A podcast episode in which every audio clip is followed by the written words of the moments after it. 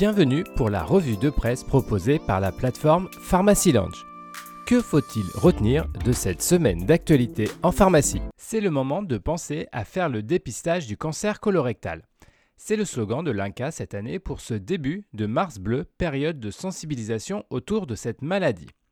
Cette communication vise à promouvoir auprès des personnes cibles toutes les modalités d'obtention du kit de dépistage et de les inciter à se faire dépister. Pour les pharmaciens, des outils d'information et de communication sont à votre disposition auprès du CESFARM. Pour rappel, le dépistage organisé s'adresse aux hommes et aux femmes de 50 à 74 ans asymptomatiques et sans facteur de risque particulier. HPV, des textes manquent pour une vaccination en pharmacie, titre cette semaine le quotidien du pharmacien. La profession s'inquiète en effet des conséquences de l'annonce présidentielle proposant la vaccination gratuite contre le papillonavirus pour tous les élèves de 5e dès la rentrée prochaine.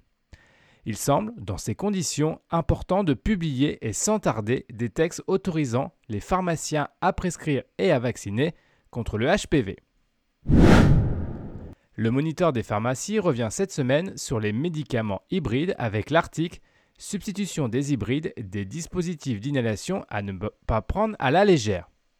Le groupe Aérosol Thérapie de la Société de pneumologie de langue française s'inquiète en effet de cette possibilité de substitution.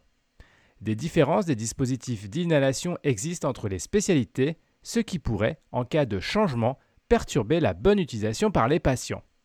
Le groupe propose ainsi un troisième critère pour autoriser cette substitution, en cas de différence substantielle de système d'inhalation induisant une impossibilité d'utilisation, personne âgée ou handicapée, ou encore la mise en place d'un parcours spécifique avec apprentissage du patient, information du médecin traitant et un suivi adapté. Presque trois petits points. C'est le titre court mais efficace publié cette semaine par le pharmacien de France. Presque car 97% des logiciels LGO de pharmacie d'officine sont en mesure aujourd'hui de proposer une version certifiée du Ségur.